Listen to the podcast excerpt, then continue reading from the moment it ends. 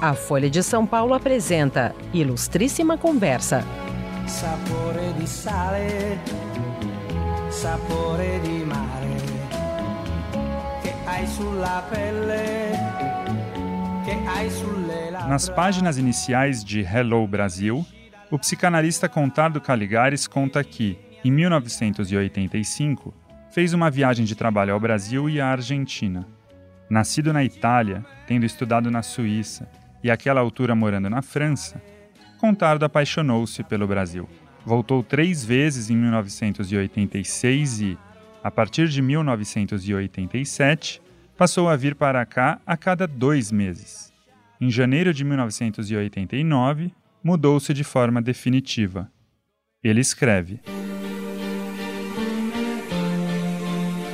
A paixão por esta terra se confundisse com a paixão por uma mulher é algo que a mim não parece comprometer nenhum dos dois amores. Pelo que vou entendendo da minha paixão brasileira, aliás, este país, mais do que qualquer outro, talvez esteja destinado a ser amado como um corpo feminino. Este livro é, portanto, um escrito de amor, ao mesmo tempo é uma declaração, uma elegia e, naturalmente, também uma queixa.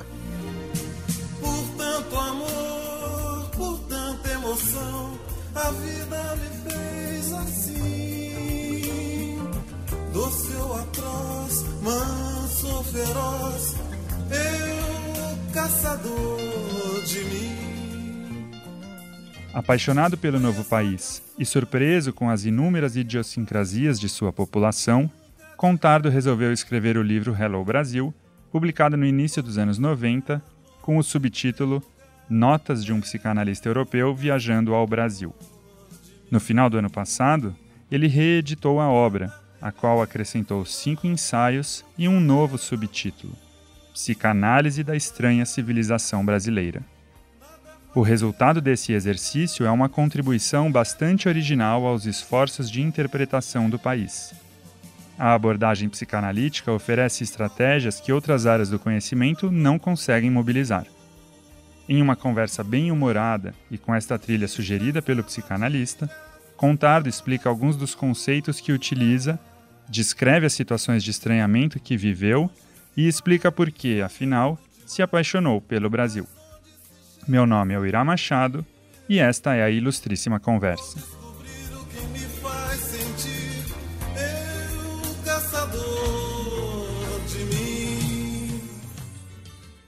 Contado, obrigado por participar aqui da nossa ilustríssima conversa. O seu livro tem aspectos mais leves e até divertidos da sua experiência inicial com o Brasil, uhum. mas tem também alguns conceitos mais densos de psicanálise que você aplica à análise social brasileira.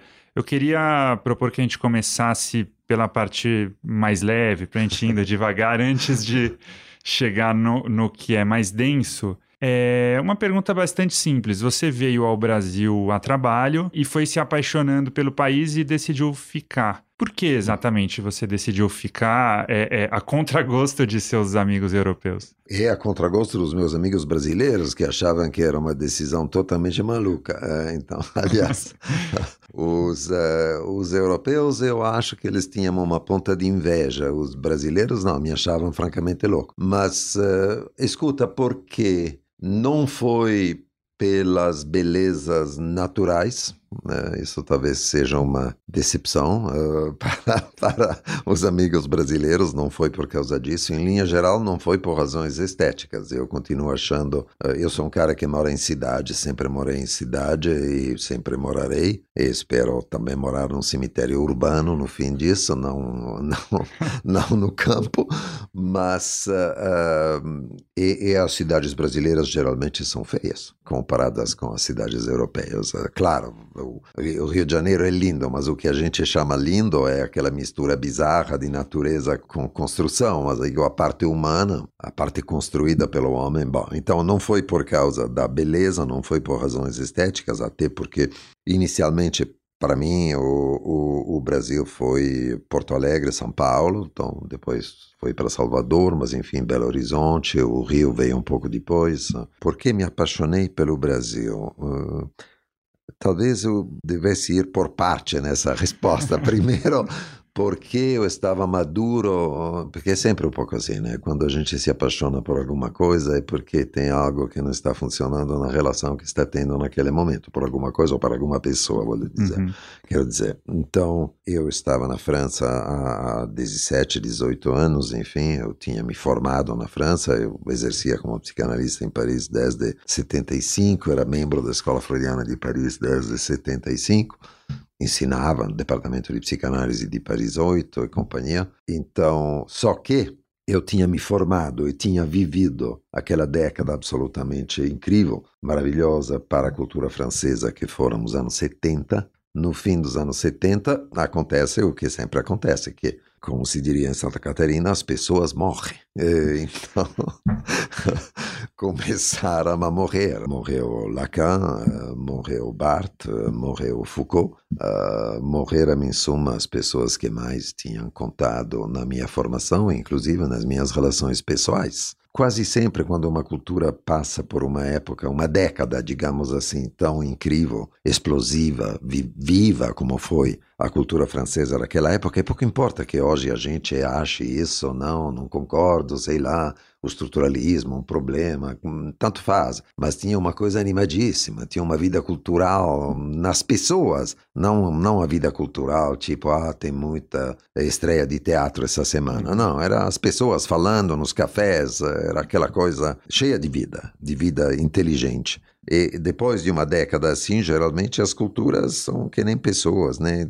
Cansa, é, tem refluxos. Então, então era presumível no começo dos anos 80 que a cultura francesa iria para um período de remastigação, uh, redigestão uh, de algo onde pouco de realmente novo seria inventado e onde teria uma atitude um pouco escolástica em relação a esse passado, ou seja, formalizá-lo, ensiná-lo, aprendê-lo de uma maneira um pouco mecânica, perder, sabe? Você dizia no começo que esse livro é escrito Uh, certo, claro, existe uma conceitualidade que eu carrego comigo nas costas e, ao mesmo tempo, ela, ela é ativada pelas experiências cotidianas que eu venho tendo uh, no Brasil na minha chegada. Bom, isso deveria ser a regra quer dizer, a, a, conceitualidade, que ela seja psicanalítica, sociológica ou filosófica, meu, ou, ou, ela é ativada pela sua experiência concreta, ou então, sabe, ou então você está perdendo o seu tempo. Se você quer estudar uh, Heidegger, eh, sei lá, o que, que é uma obra de arte, eh, você tem que estudar aquilo no museu, é no seu encontro com uma obra, que pode ser até uma obra que ninguém gosta, mas que só para você é uma experiência especial. Eh, então, é aí você pode fazer alguma coisa com Heidegger, senão está perdendo o seu tempo, está sendo um medíocre professor de filosofia. O mesmo ia acontecer com a antropologia levi-straussiana, o estruturalista, o mesmo ia acontecer com a psicanálise lacaniana, que se tornou um negócio que não falava mais de nada, de nenhuma clínica, só apenas de uma troca de conceitos para demonstrar, para cada um demonstrar que sabia de que, uhum. que se uhum. tratava. Bom, então é isso, porque me apaixonei, eh, primeiro porque estava maduro para ir embora da França, pelo menos durante um bom tempo. E uh, o Brasil caía bem porque era um lugar justamente onde, onde os conceitos, as coisas que eu trazia, que faziam parte da minha bagagem, que é uma bagagem maior, não para elogiá-la, digo, mas por formação, maior do que a psicanálise. Eu venho da filosofia, da psicologia piagetiana, construtivista, um peso grande do marxismo e, e da filosofia hegeliana, então historicista, como toda a cultura italiana. Então, bom, isso já dá um problema, porque um historicista que se torna estruturalista, que cazzo é aquilo? Mas, bom, então eu vinha com essa bagagem e, e, com muito medo que tudo isso se, se reduzisse a um exercício repetitivo. E o Brasil era um lugar onde isso Naquela época não acontecia e de alguma forma ainda não acontece. Não acontecia porque eu encontrei interlocutores, eu não estou falando só dos amigos, mas das pessoas que vinham me escutar nas palestras que eu dei, uhum. São Paulo, Porto Alegre, aliás, principalmente. O Brasil e, e era um lugar onde, talvez mais ainda do que na Argentina, as pessoas estavam pouco dispostas a escutar uh, uma fala uh, conceitual fundamentalmente vazia pessoas uh, gostavam que os conceitos chegassem, gostavam de, de que tivesse eventualmente teoria e caramba, não, claro, porque não estavam lá para tomar chá comigo, mas que aquilo fosse tivesse uma relação direta com a relação a, a realidade minha, da minha experiência e, portanto, da deles. Né? Quando alguém fala de si do que lhe acontece, normalmente eh, isso permite a quem escuta de, de, relacionar o que ele diz com a própria vida Sim. de quem escuta. Né? Então, essa, a razão foi essa, foi encontrar umas plateias e, e, interlocutores, digamos assim, é mais correto do que plateias, interlocutores que me davam vontade de continuar falando, estudando e, e dizendo o que eu sentia e o que eu pensava. E você diz na introdução dessa reedição do livro que algumas pessoas é, criticaram o, a publicação, é, dizendo, talvez não necessariamente lendo, mas na expectativa de que você traria ali o olhar do estrangeiro, um olhar, é, é, vamos dizer, um olhar lugar comum do estrangeiro que vai analisar o Brasil pelo que ele não tem de Europa e os problemas Sim. do Brasil seriam nessa negação da Europa. E você diz claramente que, na verdade, o seu esforço foi no sentido contrário você quis analisar o Brasil pela sua positividade. Uhum. Foi fácil fazer isso ou você precisou de um esforço racional é, é, nesse sentido? Bom, escuta, primeiro eu tinha uma vantagem desse ponto de vista completamente acidental, mas é o fato que eu não era, não era um francês. Ou seja, eu, eu já vinha uh, de uma formação universitária suíça e de uma formação pré-universitária completamente italiana do norte. Digo italiana do norte porque é bem. Milano é Mitteleuropa, como se diz, é realmente o coração da Europa Central, da cultura alemã. Hein?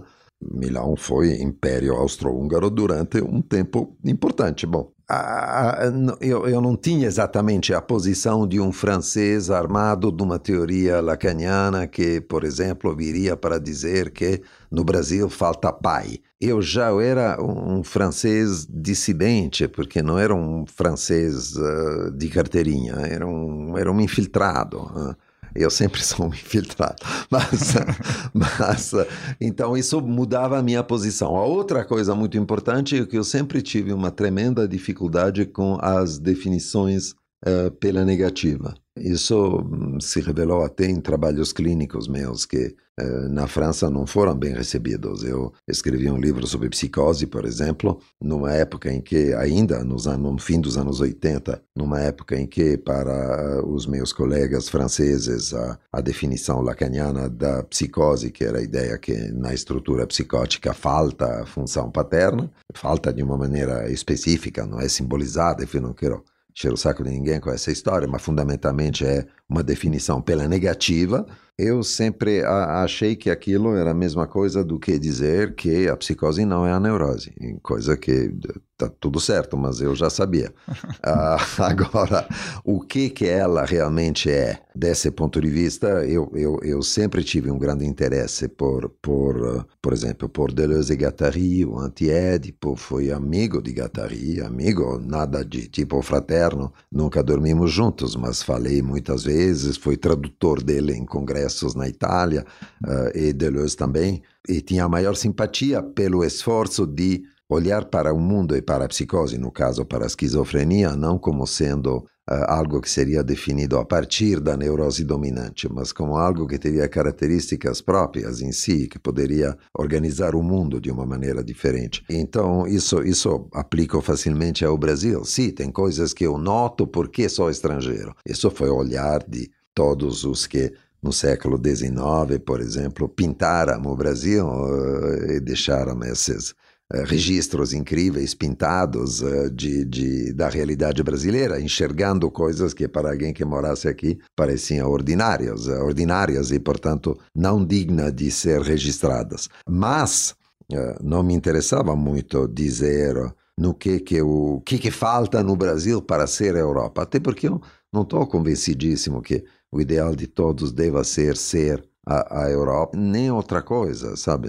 Não tenho ideais, ou tenho ideais no que concerne aí muito práticos e concretos, no que concerne as condições da minha vida uh, concreta. Tem lugares onde não estou a fim de viver porque Porque, por exemplo, algumas coisas que são essenciais na minha vida cotidiana, como a liberdade sexual, seria uh, reprimida. Eu prefiro, tchau, valeu, uh, vou para um outro lugar.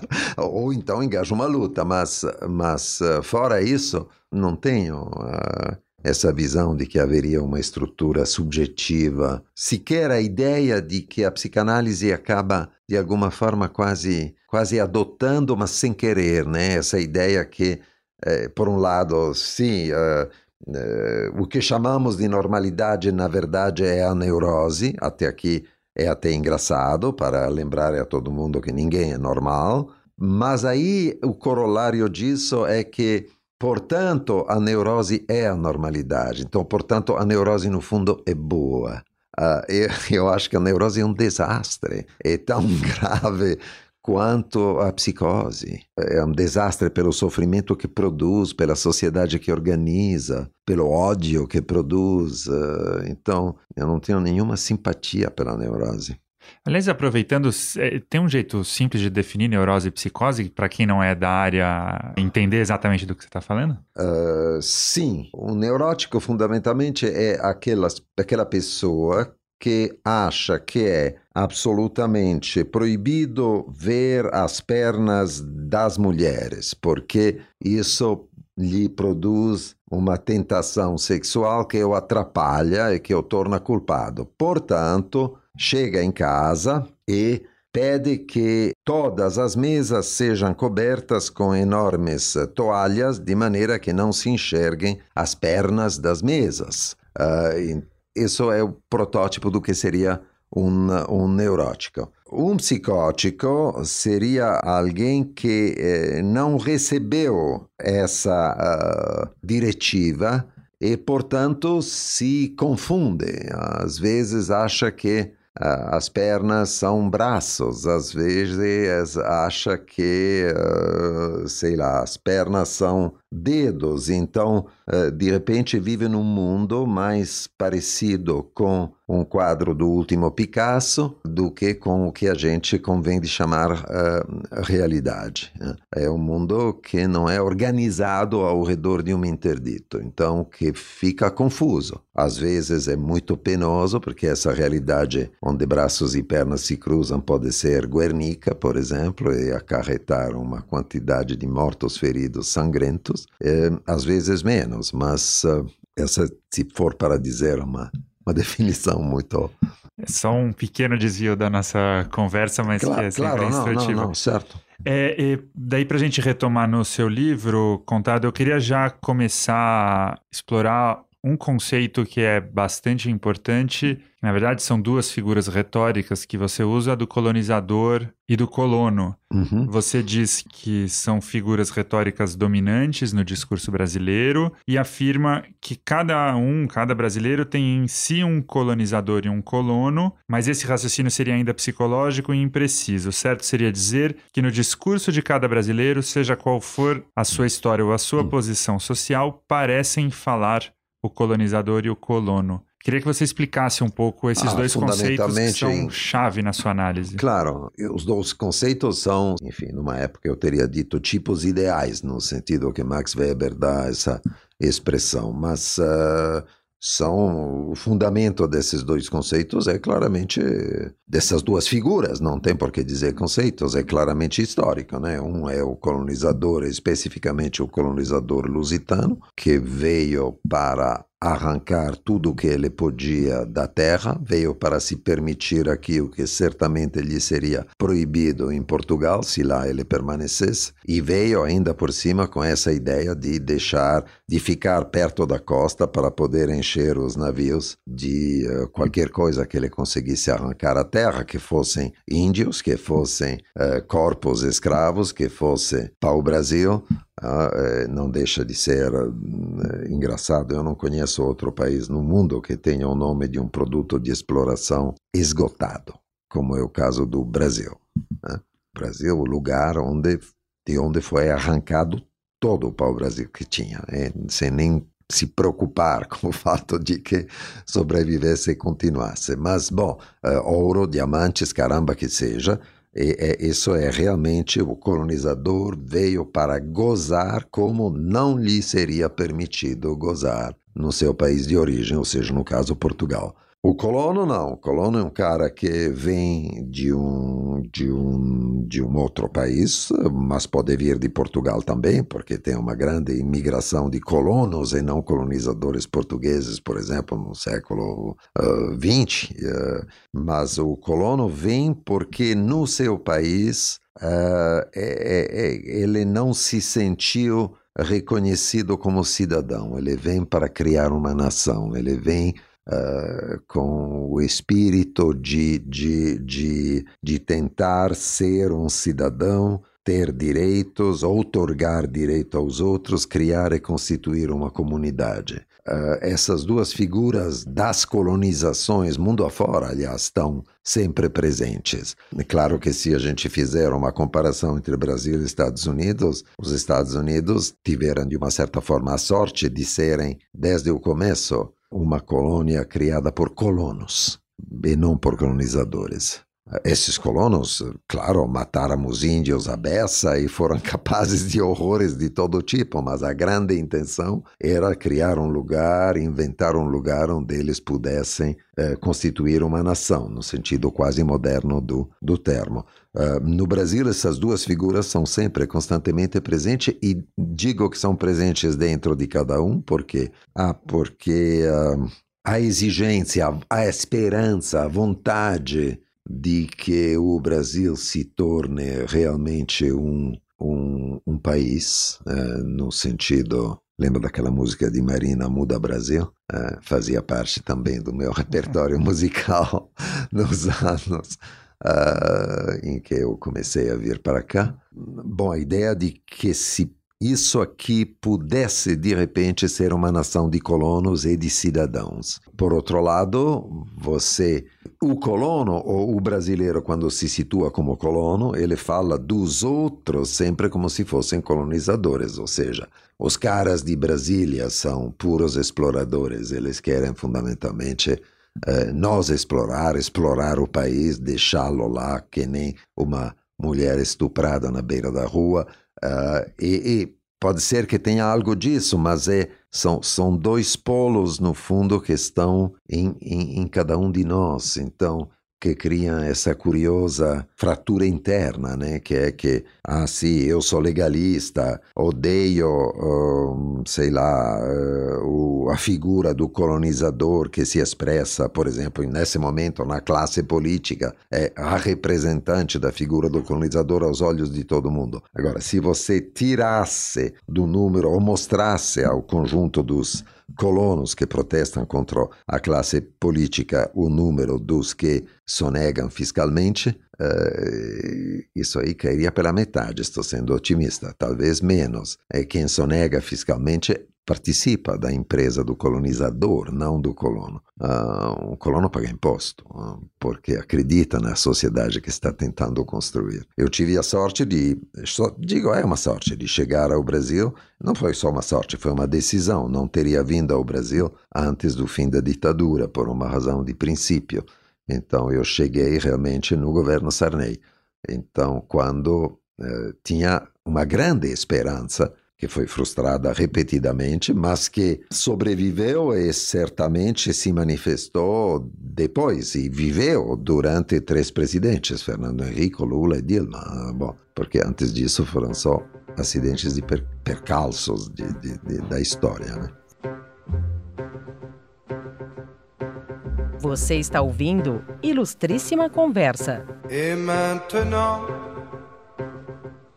que vais-je faire? Você é, chega a dizer no livro que, na introdução, na verdade, né, é, num comentário ali sobre a Lava Jato, que você considera que a Lava Jato tornou o país de certa forma mais legível, uhum. mas que não necessariamente a Lava Jato está mudando as coisas. Que, na sua opinião, para mudar, o eleitor precisaria escolher apenas políticos ou uma maioria de políticos é, que fossem colonos e não colonizadores, né? Sim. Você continua. Você acredita que isso possa acontecer? Escuta, acredito e desacredito, porque bom, é engraçado, todo mundo pensa na Lava Jato, mas o impulso do colono, já nos anos 80, eu vivi aqui durante, por exemplo, eh, o grande ano dos fiscais do Sarney. Não sei se alguém que escuta isso se lembra do que eram os fiscais do Sarney, quando teve o grande movimento para tentar parar com a, a inflação no Brasil. Então, tinha várias coisas que aconteciam. Tinha lugares onde efetivamente os preços aumentavam, tinha lugares onde era praticado ágio.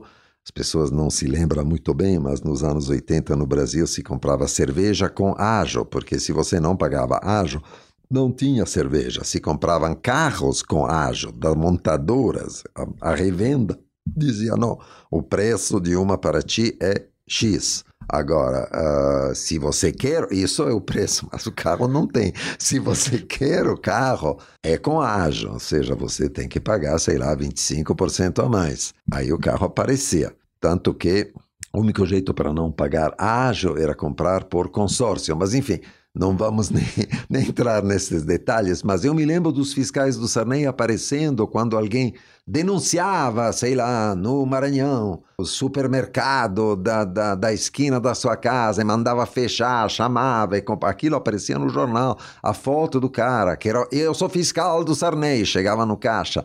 Era incrível, era aquela coisa tipo nos Estados Unidos chama citizen detention, né? eu tenho o direito como cidadão de prender o porra do ladrão que quer roubar o dinheiro da gente.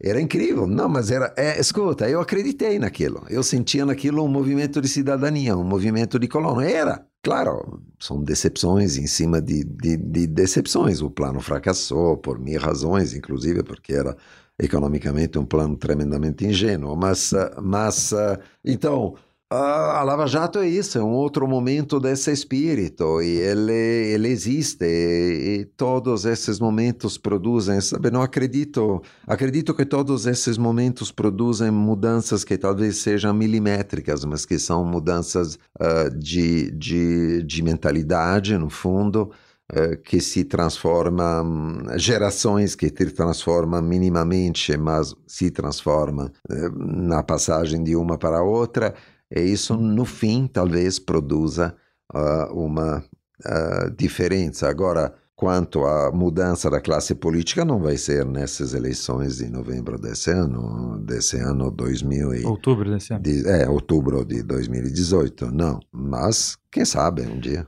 E tem outro, outro conceito ou outra noção no seu livro que ela é bastante importante, que é a função paterna. Você uhum. mencionou agora há pouco a ideia lacaniana de falta do pai, não é exatamente isso que você, não é exatamente disso que você trata. Você diz, é, a certa altura do livro, é, que existe essa a falta de uma referência nacional comum, existe a falta da função paterna, e afirma que no Brasil há uma espécie de inversão, ou a palavra que você usa é paradoxo, pois normalmente se mede a função paterna pelo gozo que interdita, não pelo gozo que permite ou mesmo até possibilita. Você pode explicar um pouco essa, ah, essa noção? Es, escuta, qualquer uh, imigrante ele sonha em criar uh, alguma coisa, um futuro melhor, né? diga-se como se quer, uh, longe da, da autoridade da terra de origem, a qual a autoridade geralmente não o reconheceu, lhe o deixou sozinho e faminto, enfim, é, e sem direitos, e é dessa autoridade que ele foge, mas em última instância ele espera então reconstituir ou participar da reconstituição de uma autoridade outra. Então, uh, qualquer imigrante é alguém que foge da autoridade paterna, porque aquele pai, digo pai em senso genérico, não é o pai real dele, o pai real dele ele pode ir junto, estar imigrando, digo, mas o pai da nação, enfim, aquilo realmente não. Se você se você lê coisas sobre, por exemplo, a constituição da máfia uh, nos Estados Unidos é grande criminalidade no começo do século XX. Sim, é engraçado, né? Porque uh, as pessoas, de alguma forma, eles teriam dito que eles estavam constituindo uma ordem, que você nos slums de Nova York, se não fosse eles, uh, coisa que, aliás, não seria muito diferente dita por um dono do tráfico em uma favela carioca hoje, uh, que eles representam a, a ordem e a lei. E, bom, uh, então, um, uh, essa coisa de que. Bom, esse é um primeiro ponto. Segundo, como disse antes, a ideia do imigrante sempre, em alguma medida, se mistura com o sonho do colonizador de poder ir e gozar absolutamente sem limites, uh, em um lugar onde é, onde é possível, tudo vai ser possível. Essa essa ideia onde, sabe, o Brasil em particular, uh, abaixo da linha do Equador, como cada um sabe, dá para fazer quase tudo, dá para jogar uma menina da janela do do motel, ou deixar outra morta na praia e massacrada, e depois dar entrevistas à manchete, quem sabe do que estou falando, que é a Doca Street, mas, mas uh, os casos clássicos são muitos. É uma terra, a ideia, que não é mais, mas a ideia de estar numa terra onde poderia gozar do outro como me der na telha, né? de alguma forma. Uh, e, e uh, isso está na, na cabeça do imigrante de, de encontrar um lugar onde não vai, não vai ter pai. Uh, pensa, dizia antes, os Estados Unidos se constituíram como nação de colonos, mas é uma coisa tão importante na Constituição dos Estados Unidos é a, a, a, a exploração do Oeste com tudo que teve de terra absolutamente de ninguém, onde dava para matar índio, matar o vizinho, matar o caramba, ninguém, governo não chega, nem sabia se aquilo era do governo ou não. Bom, um, aquilo faz parte realmente da história do país. A terceira coisa é que uma das maneiras como se constitui uma espécie de autoridade fundada na ideia de que teríamos um destino comum. Uh, ou seja, que somos um, uma nação, uma comunidade, um, é, uma sociedade é, e que temos um, um, destino comum, isso se constitui na história. O Brasil, desse ponto de vista, não teve, não teve sorte. Se dá para dizer isso, alguém vai poder dizer, não, mas isso foi maravilhoso, afinal, sei lá, o fim da escravatura nos Estados Unidos custou uh, não sei quantos, foi uma guerra absolutamente terrível com milhões de mortos. Aqui foi uma canetada de uma moça que mal sabia o que estava assinando. Uh, então, tudo bem, sim, teve os abolicionistas e caramba, mas não teve nada comparável com uma guerra para, para isso. A independência do Brasil foi uma farsa, né? Um cara que atravessa um riacho e diz independência ou morte, ninguém tinha a menor chance de querer matá-lo por causa disso, porque era uma briga de família que, que não tinha. Bom, uh, a declaração da República foi um cara que foi lá e disse: é, Ô Dom Pedro, tem um navio lá, é, vai dar uma festa e vai embora. Mas não, não, não sei se deram um tiro por isso. Uh, então, faltaram um pouco as ocasiões para si, que se constituísse um, realmente uma história nacional. Teve momentos de história nacional com grandes sacrifícios, mas que se perderam como momentos coletivos, sei lá, Canudos uh, criou o que criou, quer dizer, efetivamente um, uma obra-prima da literatura nacional e do teatro nacional desde Zé Celso, porque realmente eu, acho quase Zé mais importante para a cultura nacional, não ele pessoalmente, mas os sertões que ele fez, do que Euclides da Cunha, mas Uh, sei lá, a Guerra do Paraguai, aquilo é uma guerra de exploração maluca, uh, de extermínio, aquilo não funda, não, não, faz, não é uma história uh, que, que, sabe, que faça que você saia daqui, somos brasileiros, que somos, o que, que temos de história nacional que nos dê vontade de dizer isso? Futebol em algum momento? antes do 7x1. Eu acho que o futebol é antes do 7x1. O futebol me preocupa porque aquilo, eh, sabe, é, é uma ilusão. É uma ilusão, não porque o futebol não seja bom, caramba, mas é porque uh, eu sempre acho tão estranho. Um, os brasileiros a cada, a cada Copa do Mundo uh, saem como se fosse uma final. E, na verdade, não, não, é uma final. Tem, tem muita gente, tem 30 times e mais algo, e mais alguns. 32. E, é, tem, mas não sei se foram sempre 32, não, não muda. Não, já. Muda, né? Hoje menores, são 32, é, isso. Vai ser 48 no é, futuro. Então, não, não.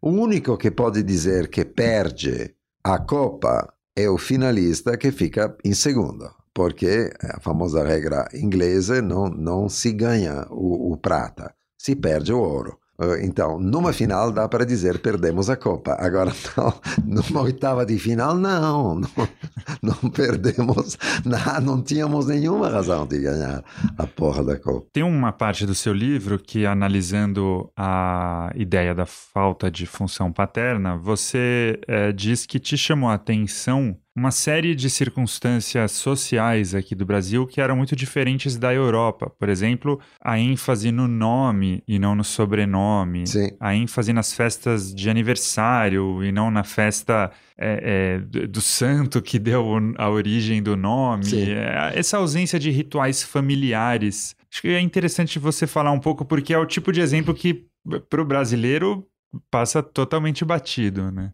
Claro, a questão do nome e do sobrenome é realmente bizarra, porque até. primeiro, porque durante toda a escolaridade na minha vida me chamaram pelo meu sobrenome. A ordem alfabética dos alunos de uma classe é pelo sobrenome. A ordem alfabética de qualquer coisa, tipo membros de uma associação psicanalítica. A lista é em ordem alfabética pelo sobrenome, não pelo nome.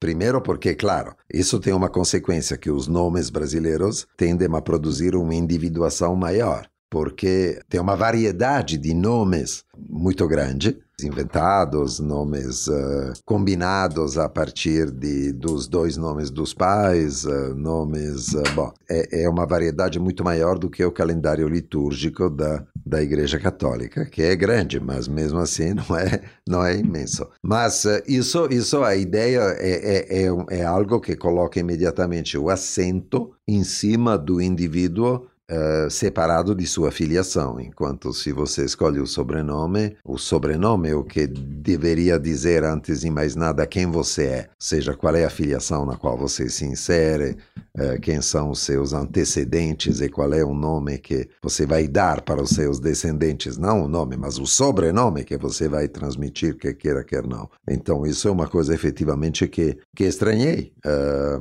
porque se chamar pelo nome na Europa é um, é um nível de, de quase de, de intimidade muito grande. Eh, isso é uma coisa que acontece só depois de meses de amizade, eh, que a gente se chame pelo, pelo nome. A festa de aniversário, a coisa que mais me impressionou, na verdade, era pô, a relevância da festa de aniversário, que na minha vida, sei lá, festa de aniversário, no máximo, sei lá, no café da manhã, antes de ir para a escola, alguém me dizia, hoje é o teu aniversário. Ah, valeu. É, alguém quer dizer, ah, sei lá, minha mãe, ah, bom, que fosse. Pode ser que eu ganhasse, sei lá, um, talvez, um, quando era bem pequeno, um, um Dinky Toy, um carrinho de... Mas era realmente o máximo. Bom, ah, aqui é um, é um negócio impressionante. Você recebe telefonemas até do porteiro do prédio para ah, feliz aniversário. Eu fujo disso, detesto aniversários, então ah, talvez por isso. E, e- e por isso que, aliás, me recuso a preencher qualquer cadastro em qualquer loja, porque depois te manda eh, parabéns a cada aniversário, te enche uma caixa de correio de parabéns de uma loja onde você comprou quatro cuecas três anos atrás, continuam te desejando feliz aniversário, não sei porquê. E, e, e ainda por cima acho os parabéns estranhíssimos. Mas que parabéns por quê? Porque não morri, é isso? O que, que eu fiz? Como- por que, que a pessoa me diz parabéns só porque envelheci? Não estou entendendo. Ah, talvez seja isso, parabéns, sobreviveu, mas tudo bem. Ah, não, não, não acho. Bom, ah, mas enfim, o que importa aqui não é criticar o, o- uso, mas entender o que, que é a prevalência, a importância dessa festa. E decididamente é algo em cima ahm, da vida individual, do registro individual de vida, acima do que é transmitido ah, nas filiações, né? Eh, sem dúvida nenhuma. Então, E em contraste com isso, Contardo, e eu fico te chamando pelo primeiro nome, porque afinal você claro, já é claro, brasileiro, claro, né? total, evidente. É, em contraste com isso, com essa ausência de referencial comum, é, é, tem, tem um capítulo, pelo menos, no qual você desenvolve a ideia de que existe algo que está sempre presente na sociedade, que é o, o corpo escravo. Uhum. É, e você diz ali que, que ele se constitui, eh, nas suas palavras, como horizonte fantasmático universal das relações sociais. Uhum. E, e, e um pouco depois, eh, você diz que a importância do corpo escravo no discurso brasileiro não pode ser um simples efeito do passado escravagista. Como esse tema continua importante hoje, de um, num aspecto muito parecido com o que está no livro, porque no livro você chama a atenção para quanto a imprensa destacava a questão da desigualdade no dia a dia, fosse nas estatísticas de homicídio, fosse nas estatísticas de desigualdade de renda, coisa que continua acontecendo hoje. Então, Uhum. acho que vale a pena resgatar um pouco dessa análise, ela ainda é atual. Ah, eu continuo achando efetivamente que é o grande horizonte. Acho, acho que é a expressão devo ter procurado com cuidado na época. É o grande horizonte das relações sociais. O que isso quer dizer é que, no fundo, o que mais queremos é escravizar os outros. Essa é a nossa maior ah, aspiração, ou seja, ah, torná-los ah, escravos da gente, o que significa torná-los ah, nossos ah, sujeitos, se possível sem direitos ou com menos direitos possíveis, a qualquer custo. Mesmo que isso nos dê obrigações em relação a eles. Na época, efetivamente, quando eu cheguei, o, o campo mais, ah, mais interessante de, de, de análise, pelo menos, porque era o que mais me impressionava, eram as relações entre a classe média e suas empregadas domésticas. Era uma coisa que me impressionava muito, porque, por um lado, uma informalidade perigosíssima, no sentido de ah, declarada, não declarada, com direitos trabalhistas, sem, aliás, em geral, sem direito trabalhista algum, mas sem quiser a sensação de que essa pessoa estivesse trabalhando. A sensação na vivência, tanto do lado da empregada quanto do lado da patroa ou dos patrões, era que eh, essa pessoa estava es- estava trabalhando por gratidão, não não por ah, um, um contrato qualquer, não estava vendendo o seu trabalho. Era uma espécie de eh, parte da família, mas de eh, se- isso era o que ela ganhava em troca era o fato de eh, fazer parte da, da, da família. Era, era uma espécie de, sabe, clientela, no sentido que os romanos davam essa expressão. E continua assim. É tipo, sabe, ah, continua assim sempre. E, e- eu, faço coisas para, para a pessoa que é minha empregada, que, claro, tem todos os direitos trabalhistas, o respeito absoluto das horas de trabalho trabalhadas e companhia, mas faço coisas também que são, do ponto de vista europeu, extravagantes. Quer dizer, que se ela fica doente ou a filha fica doente, eu pego o telefone, vou para a HC, encontro alguém que atenda, claro, sempre no, no jeitinho, né? Para que não tenha que entrar numa fila e companhia, ah, ou porque seja atendida pelo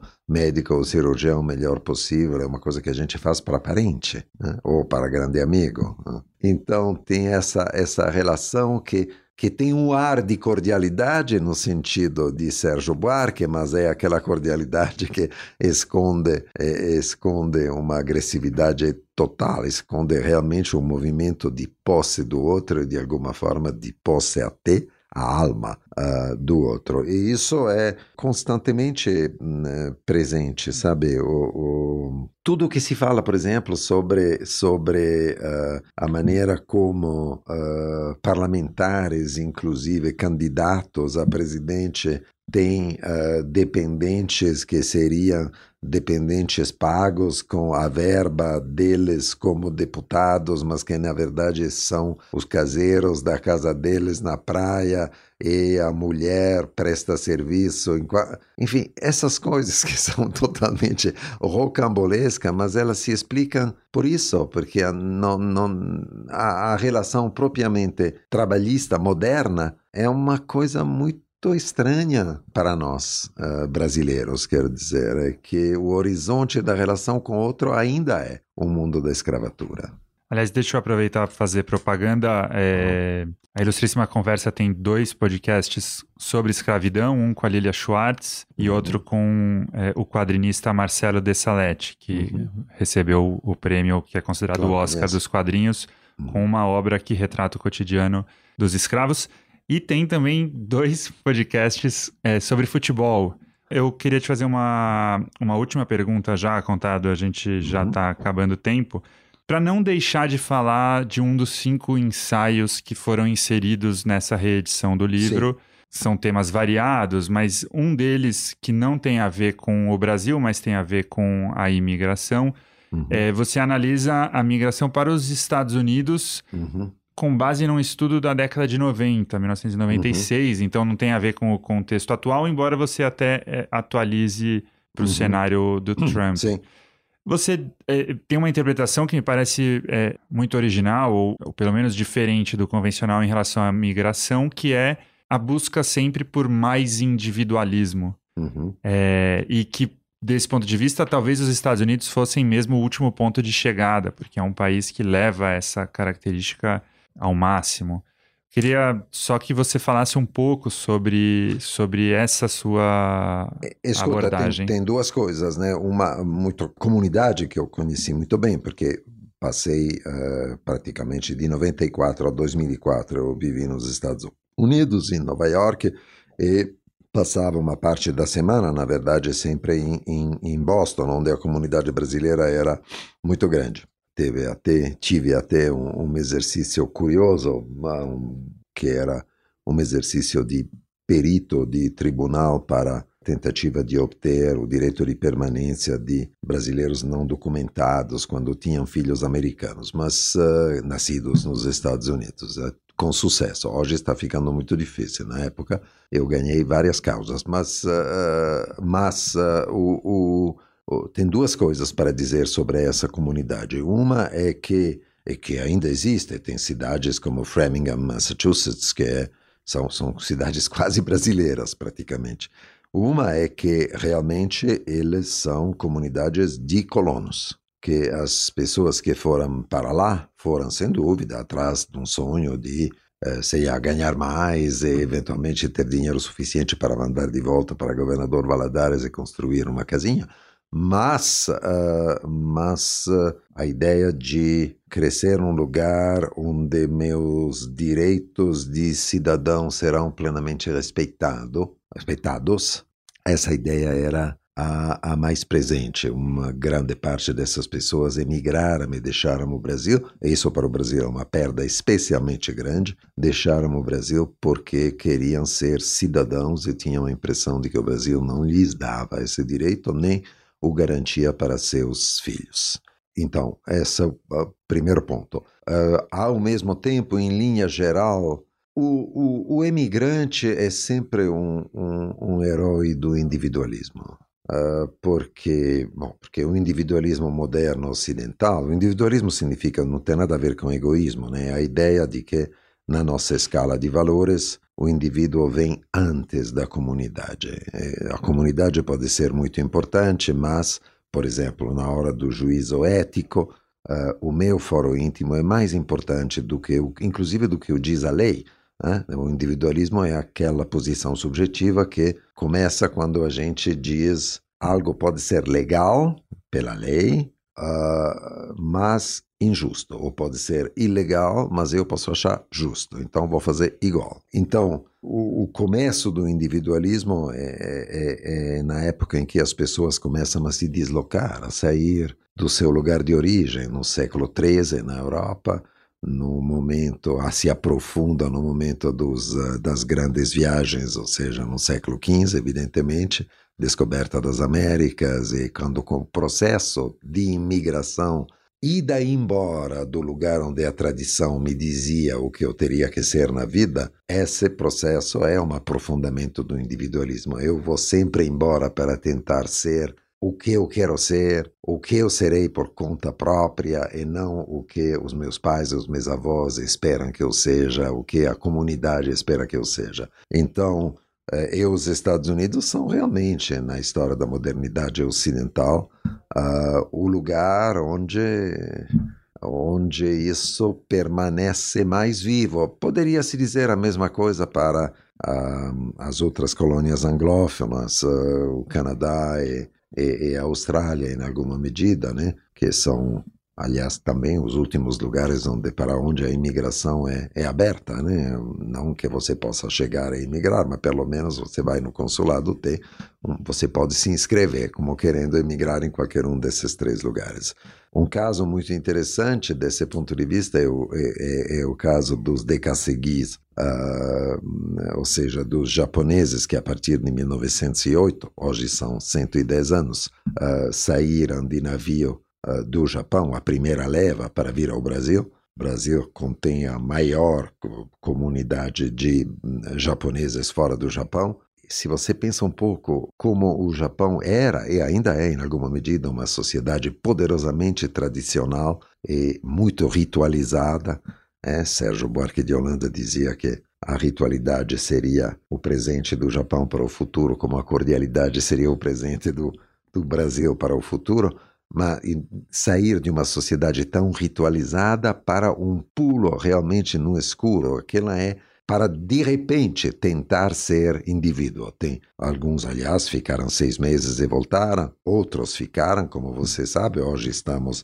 na quarta geração, os ditos Yonzeis, uh, quarta geração de, de japoneses, talvez deve ter até uh, bebês da quinta, mas um, é interessante notar como quando eles tentaram voltar ao Japão, os descendentes daqueles japoneses que emigraram para o Brasil, eles voltaram, estão lá, tem uma comunidade de 200 mil brasileiros, nipo-brasileiros morando no Japão, mas nunca conseguiram se reintegrar de volta. São comunidades, é, são cidades, são bairros comunidades fechadas de nipo-brasileiros. E não é uma questão de língua, é que eles passaram por uma transformação cultural que dificilmente tem volta.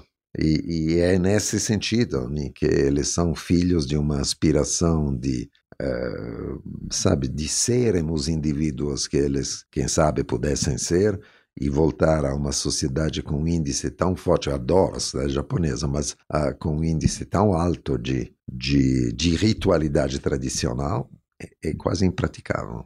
Muito bem, Contado, obrigado, foi, foi ótimo ter essa conversa com você.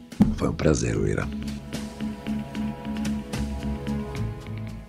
A Folha de São Paulo apresentou Ilustríssima Conversa. Sapore di sale, sapore di mare.